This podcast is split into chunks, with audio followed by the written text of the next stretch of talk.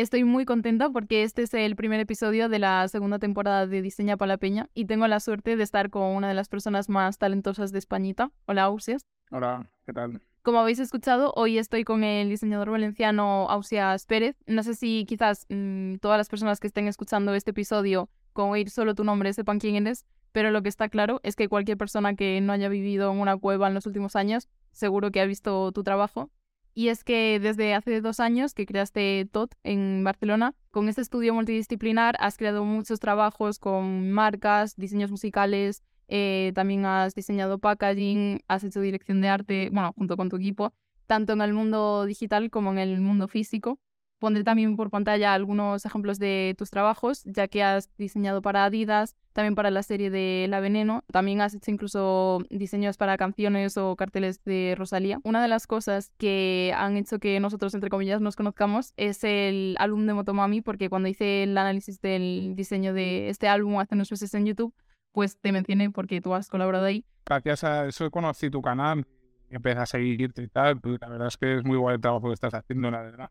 Muchas gracias. Y bueno, si te parece, aunque sé que muchas veces te hablan de Rosalía, vamos a hablar brevemente de, de ella. Pues nada, pregúntame lo que quieras. que teniendo en cuenta que llevas años colaborando con ella, me gustaría saber cómo ha cambiado la forma de trabajar con ella o si sigue siendo igual desde el principio, porque sí que me acuerdo que hace unos años pusiste un tuit en el que decías que ella se implicaba mucho en todo el proceso. Por ejemplo, ponías creo que el ejemplo de un anuncio del periódico de la canción de Fucking Money me gustaría saber si se sigue preocupando o tú consideras que se sigue preocupando de esta parte creativa y participando en todo el proceso. Sí, yo creo que a la vista está que se implica en el proceso. Un poco la particularidad de trabajar con un artista de perfil de Rosalía no es ya el que se involucre en el proceso, porque muchos artistas se involucran también, sino es el respeto que tiene hacia los artistas, hacia los diseñadores que trabajamos con ella. Y trabajar con, con, nosotros, o conmigo en este caso, por, porque respeta mi trabajo y confía en, lo que yo puedo aportar para el proyecto. Y esa es la parte guay. La parte que no mola de trabajar con artistas es cuando el artista te utiliza como una herramienta y, y te viene con una idea más que con un briefing. Y, o sea, con una orden más que con un briefing. Y te dice, haz esto así, haz esto así, muéveme esto, hazme la letra más grande o cámbiame esto o directamente te viene con diferentes ingredientes para que hagas una receta que no tiene ningún tipo de sentido, ¿no? Y por esto cada vez trabajo con menos con el mundo de la música, porque hay muchas veces que los clientes no vienen con un briefing y con, una, con un problema a resolver, sino vienen con una idea preestablecida lo que ellos creen que estaría bien para, y creo que esto al final desemboca en un proyecto de para calidad, donde los diseñadores no estamos contentos y no somos capaces de ayudar a los clientes en, todo lo que necesitan. ¿no? Claro, es que al final, o sea, la gente se tiene que fiar de la persona profesional, ¿no? Porque se supone que para eso la, le está pagando. Como si tú fueras al médico y en lugar de decirle, me duele algo, necesito que me ayudes a que no me duela, pues le dices, eh, mira, me duele esto, pero quiero que me abras aquí, me mm. por aquí. Eso no puede. ¿Y en el ámbito musical es algo que te has encontrado mucho o en todos los ámbitos? Sí, la mayoría de las veces, desgraciadamente, con, con multinacionales y tal, suele pasar esto. De hecho, la mayoría de trabajos que hago con la música ni siquiera los enseño, porque acaban siendo una especie de Frankenstein y no estoy contento. Y ya estoy dejando de, trabajar con la música cada vez más por eso. Prefiero hacer un trabajo personal que, trabajar con una discográfica que también no paga mucho tampoco y mm. vienen dándote unas órdenes en ese sentido y acabas haciendo un collage de sus ideas que no, no te hacen muy feliz. al final, hacer un trabajo para el mundo de la música que no tiene ni muy buena remuneración y va a cambiar el mundo, eh, se trata de intentar hacer algo que te guste ¿no? y con el que salgas contento y, y si no es así, pues vale la pena. Y suele haber como muchos filtros en este tipo de proyectos con discográficas o no. O sea, de muchas personas opinando o como la principal es el artista o el artista y ya está. Mm, hay varias personas opinando. Puede haber directores creativos que trabajan con el artista, incluso meterse estilistas a opinar, pero muchas veces en la barrera principal no es el propio artista. Creen que por saber cantar, hacer música, son capaces también de diseñar y lo, que hacen es instrumentalizarte. ¿no? Es un, no es, no, es satisfactorio, por decirlo de alguna forma sutil. ya te vi en Twitter hace unos días, no muy contento con el ámbito Yo tengo Twitter solo, solo para quejarme. bueno, creo que como casi todos. Y ya que estamos hablando del ámbito musical, vi que subiste un story de que fuiste a un concierto de hockey Luisa Moeva. Me gustaría saber cuál es tu opinión sobre el diseño del último álbum, tanto los gráficos, por ejemplo, de los temas como el merchandising y tal, porque sí que es cierto que yo no conocía, la verdad, a estos artistas hasta hace unos meses, pero me ha llamado bastante la atención que creo que le prestan, pues eso, bastante atención y esmero a esta parte visual. Pues está muy bien, está muy bien lo que han hecho y mola mucho porque lo hace el mismo hockey, que él también es diseñador y, y hace su trabajo de diseño y se pone cariño y bueno, se nota que poco su background y su, y su idea está bien transmitida a su, trabajo. ¿Te gustaría colaborar con él? Bueno, no sé si has hecho algo en algún momento, pero... No, no hemos hecho nunca, quién sabe, a lo mejor puede ser en un futuro porque somos de la misma ciudad y nos conocemos y eso y puede ser, mm. en un futuro puede, puede ser que salga algo. Yo cada vez hago menos cosas de música.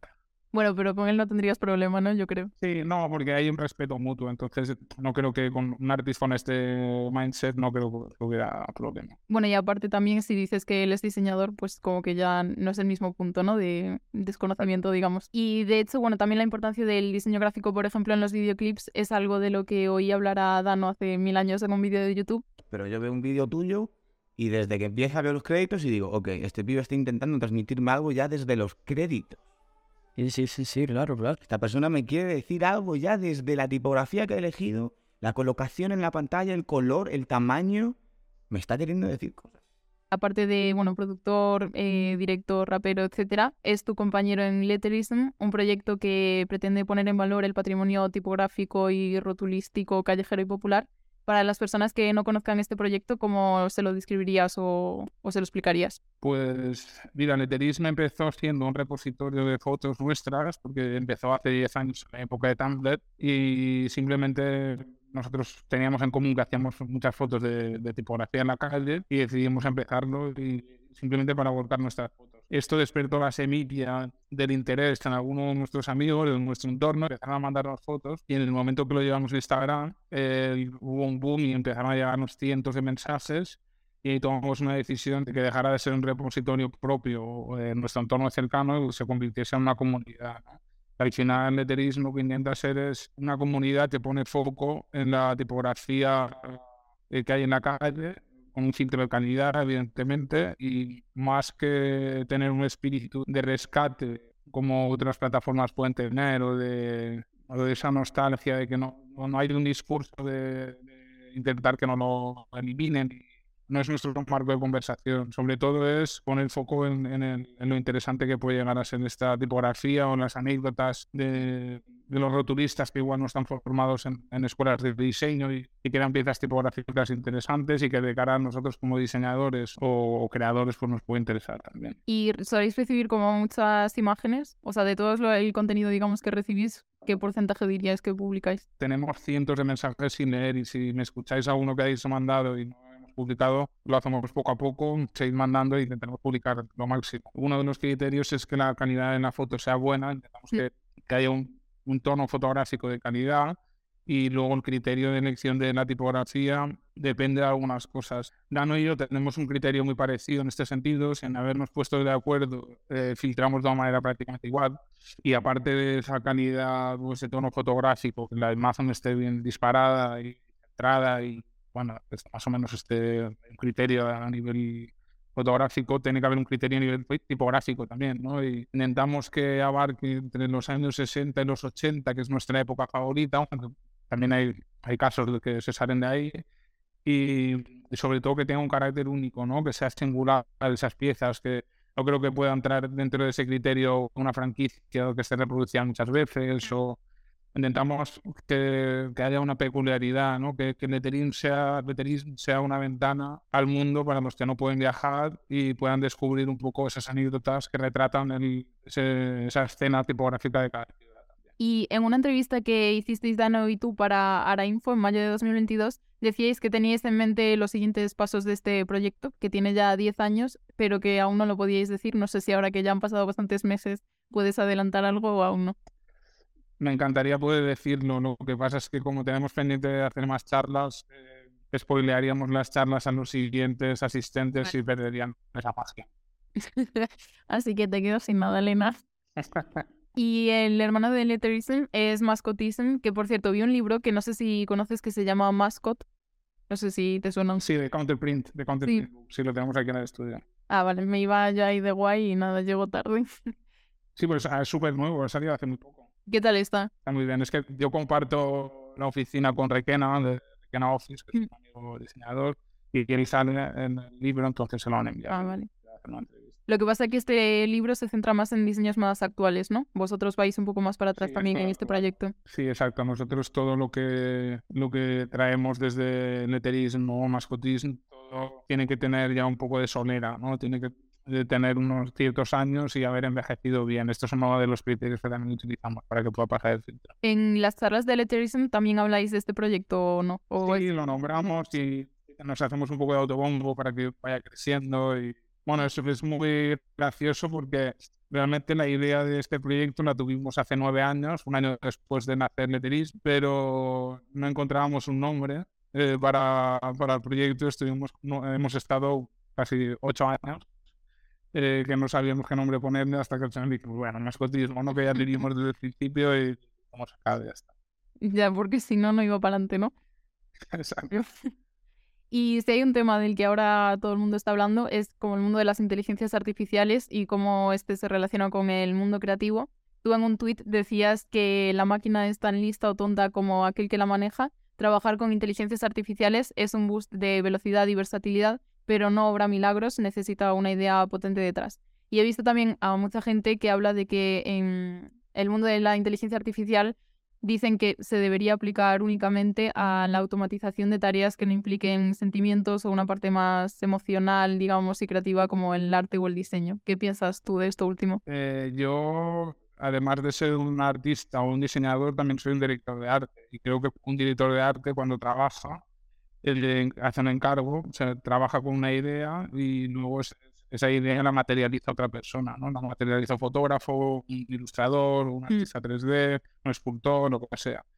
Y creo que este tipo de herramienta, la inteligencia artificial o esta máquina, lo que hace es ser como otro proveedor para un director de arte. O sea, lo que hace es materializar tu idea. Creo que solo nos va a traer cosas positivas a la gente que trabajamos las ideas. La gente que se dedica a materializar las ideas y que puede ver amenazado su negocio en algunas partes, eh, aunque creo que también se pueden aprovechar de esta tecnología para impulsar su material. ¿no? Digo, he estado trabajando con esto y realmente me da una cantidad de opciones increíbles. Eh, de cara a las emociones y a las ideas, lo que hablabas desde el arte y el diseño, eh, la tecnología se ha utilizado siempre. si no, estaríamos pintando con carbón desde hace muchos años. Creo que eh, la misma gente que ahora se está sintiendo amenazada por esto es el equivalente a la gente que se sintió amenazada por los softwares de diseño como Photoshop, Illustrator o cualquier software de diseño en los años 80, porque todo se diseñaba a mano. Mucha gente perdió su trabajo, pero esto se democratizó y hizo que mucha gente que no conocía estas técnicas pudiera ser diseñador, ¿no? Y muchas mentes brillantes del diseño eh, han nacido gracias a estas herramientas, ¿no? Han tenido opciones a expresarse gracias a estas herramientas. Igual que eh, la globalización o las redes sociales quizás tu material pueda llegar a otra gente y te lo puedan copiar, pero también hace que te pueda llegar material de gente que no conocerías sin, sin este tipo de tecnologías, ¿no? Todo, todo tiene un doble rasero al final. Claro, y al final es, yo creo que lo que decías tú de que lo importante es como la idea y lo que quieres comunicarnos. O sea, si no tienes una base tampoco vas a conseguir mucho. O sea, el objetivo del diseño no es hacer algo solo estético sin más. Claro, cualquiera, cualquiera puede instalarse el paquete Adobe o comprarse una cámara de fotos, pero cualquiera no va a hacer un diseño brillante, ¿no? O un diseño de calidad. Yo creo que a la vista está la, gente que está experimentando con la inteligencia artificial, la mayoría de imágenes que puedes ver es una rata haciendo state, pero cuando realmente es interesante, para mí al menos, es cuando tú puedes materializar una idea y llevarla a cabo. Incluso mi apuesta personal en la que estoy llevando dentro del estudio ya no es utilizarlo como un boceto, sino intentar llevar la imagen hasta un punto que pueda ser utilizada en comunicación por nuestros clientes. Tú decías, o sea, es que no sé si estoy recordando mal o no, que le habías utilizado un proyecto con Dr. Martins o no. Sí, el primer proyecto real lo hice este verano con Dr. Martins. Hice un mural gigante con todo con piezas de inteligencia artificial, con una edición posterior, porque todavía no había suficiente calidad para miras a esos tamaños, o sea, Mm. estoy hablando de un mural de 5 metros de alto, una cosa así, es gigante. Entonces tuve que procesar esas imágenes después, pero ahora mismo tenemos en el estudio como seis o siete proyectos reales, campañas, identidades, un montón de, proyectos que, que giran en torno a la inteligencia artificial. Y no solo en la parte de ideación o conceptualización, sino en la parte de finishing. Ya la- lo que sale a la calle ya está, está materializado con estas herramientas. Y es algo como que mencionáis siempre, o sea, ¿crees que se debería mencionar? En plan, hemos utilizado inteligencia, inteligencias artificiales, sin más. Creo que si no lo mencionas es porque, sí, creo que si no lo mencionas es porque tienes miedo a algo. Yo Mm. creo que eh, antes de llegar a utilizar estas herramientas he pasado por todo. Hemos hecho de todo en el estudio con todo tipo de técnicas. Creo que no, no tenemos ningún miedo a hablar de que hemos hecho algo así, porque no ha- no lo hacemos por ahorrarnos trabajo o por intentar falsear un talento, sino lo, lo hacemos para mejorar nuestro trabajo y, y nuestra velocidad de trabajo también. ¿Y cómo lo perciben las marcas? Pues de momento bien, nadie, nadie me ha puesto ningún tipo de objeción. De hecho, hemos trabajado en el Imagen Festival eh, de Música Electrónica que hay en Nueva Zelanda el verano pasado y ya les propuse trabajar toda la identidad desde, con herramientas de inteligencia artificial y eh, se mostraron un poco reticentes porque todavía no conocían mucho cómo funcionaba y al final optamos por trabajar con un estudio de 3D y hemos generado todo con 3D. Y después de ver lo que estamos haciendo ahora, me han dicho que nos contratan para hacer la siguiente edición con inteligencia artificial. O sea que es cuestión que de sí, vaya también ver proyectos y tal, ¿no? Cómo los van aplicando diferentes diseñadores, supongo. Claro. Creo que es como todo. Al final, al principio la gente hacía fotos a bodegones, luego la- los hacían en 3D y, y los clientes hay veces que prefieren, si- siguen prefiriendo hacerlos en foto, pero si depende de las opciones que tengas, del presupuesto que tengas, de la, del, del timing, todo te puede llevar a, a utilizar otras técnicas. Creo que Mm. una cosa no va a matar a la otra, simplemente creo que es una cosa que va a ayudar a impulsar a todo lo demás. Y para la gente, bueno, que le interese este tema, hay hace unas semanas descubrí una web que no sé si te suena, que se llama futurepedia.io, que recoge básicamente herramientas de texto, imagen, diseño y audio relacionadas con inteligencias artificiales.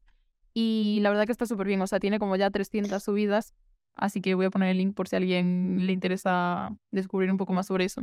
ya que mencionas las herramientas de generación de texto, quizá esto es de la- lo que más ha cambiado un poco los procesos de nuestro estudio, porque la herramienta que materializa imágenes, el texto image, ya puede ser Midjourney, Stable Diffusion, DALI, lo que sea, eh, es muy útil, pero de cara a la conceptualización, que para nosotros es la parte más importante del diseño, el pensar, lo que nos ayuda a fractalizar nuestras ideas y a abrir caminos y a poder poner varias encima de la mesa y poder elegir y desechar con facilidad, es más las herramientas de texto. Y esto es- realmente sí que está suponiendo un cambio muy bestial. De hecho, ahora estamos trabajando un poco la- hacer una- un cambio de identidad en el estudio, lanzar, bueno, un nuevo mensaje desde el estudio y tal, y todo lo estamos trabajando con ayuda de estas herramientas. Evidentemente, tiene que haber un pensamiento humano detrás y, Mm. y un propósito, ¿no? Nadie- la máquina no sabe lo que nosotros queremos contar, pero nos ayuda un poco a abrir nuevos caminos, ¿no? Qué guay, qué interesante. Y bueno, tengo una anotado una cosa que sinceramente no sé si me la he medio inventado, porque sí que vi que en LinkedIn pone como que desde hace unos meses estás dando clases, ¿no? De diseño en el IED, pero lo que no sé si me he inventado es que estas clases son a alumnos de moda para mejorar sus habilidades de comunicación. Sí, sí, sí. Vale. eh, Hemos dado clases el curso pasado, damos clases de, de diseño gráfico y de, y de comunicación a los alumnos de moda para que ellos en- entiendan cómo comunicar sus proyectos, cómo ser efectivos en esa coherencia entre su proyecto y su comunicación. Y bueno, es un poco eh, es explicarles cómo funciona la conceptualización desde el diseño gráfico. Cuando eres un diseñador en cualquier ámbito se espera mucho de ti en todos los demás ámbitos. Tú se- seguramente si tienes un diseñador de producto en la cabeza y luego lo ves persona, esperas que, que tenga un poco de conciencia sobre el diseño de moda, o sea, sobre cómo va vestido. Pues si conoces a un diseñador gráfico y vas a su casa, esperas que en su casa pueda haber esa sensibilidad en cuanto al diseño en sus muebles o en, o el tipo de árbol que tiene en sus paredes o cosas así. Entonces creo que está bien que, aunque no lo vayas a hacer tú mismo, si tú eres un diseñador que no se dedica al diseño gráfico o a la comunicación, entiendas cómo poder, cómo poder dirigir un proyecto de comunicación o cómo poder utilizar la nomenclatura o cómo, o cómo saber un poco como dar un feedback a un diseñador. Eso es lo más importante. Ahora te voy a hacer una pregunta totalmente random, que es eh, ¿qué objeto que valga menos de 100 euros te ha cambiado la vida? Menos de 100 euros. Hostia. Estoy pensando en las cosas que utilizo al día a día, pero no, no sé, el post vale más de 100 euros. Esto sí que me ha ayudado bastante. Yo pensé, bueno, que igual no tiene nada que ver, pero como un bote de spray o algo así, por el graffiti. Ah, bueno, sí, sí, claro, evidentemente, sí. el- el- pero bueno, lo que me ha cambiado la vi- la vida es el graffiti. El graffiti no es un spray, es una, es una actitud. Eh, al final es como lo haces, da igual si lo haces con una tiza, con un boli, eh, claro. Sí, podríamos decir un bote de spray. Yo creo que un bote de spray vale 3 euros y es una cosa que ha sido muy importante en toda mi vida, ¿no? Es como mucha gente lo dice, ¿no? Graffiti saved my life.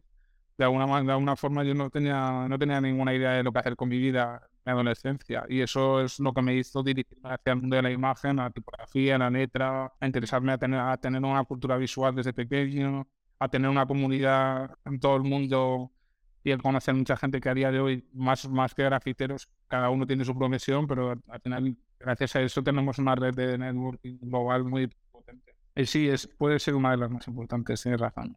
Sí, porque los AirPods no queda tan poético, yo creo. No, no, para nada. No. Y la última pregunta que siempre hago, que es ¿cuál es el mejor consejo que te han dado? Es una cosa que siempre me dice mi padre, que es que me lo pase bien, que disfrute de lo que haga. Y eso es muy importante. Y eso yo se lo intento transmitir a todo el mundo también. E intento aplicarlo a diario con, con mi trabajo. Pasártelo bien con lo que haces es, es la manera de ser lo más feliz posible, yo creo. Estoy de acuerdo. Pues muchas gracias por haber aceptado estar en esta entrevista. Me lo he pasado muy bien y espero que hayas estado cómodo y te haya gustado a ti también. Súper cómodo. Muchas gracias a ti y a ver si puedes venir a una charla de letterismo y, y hazte desde el spoiler. Eso espero, por favor.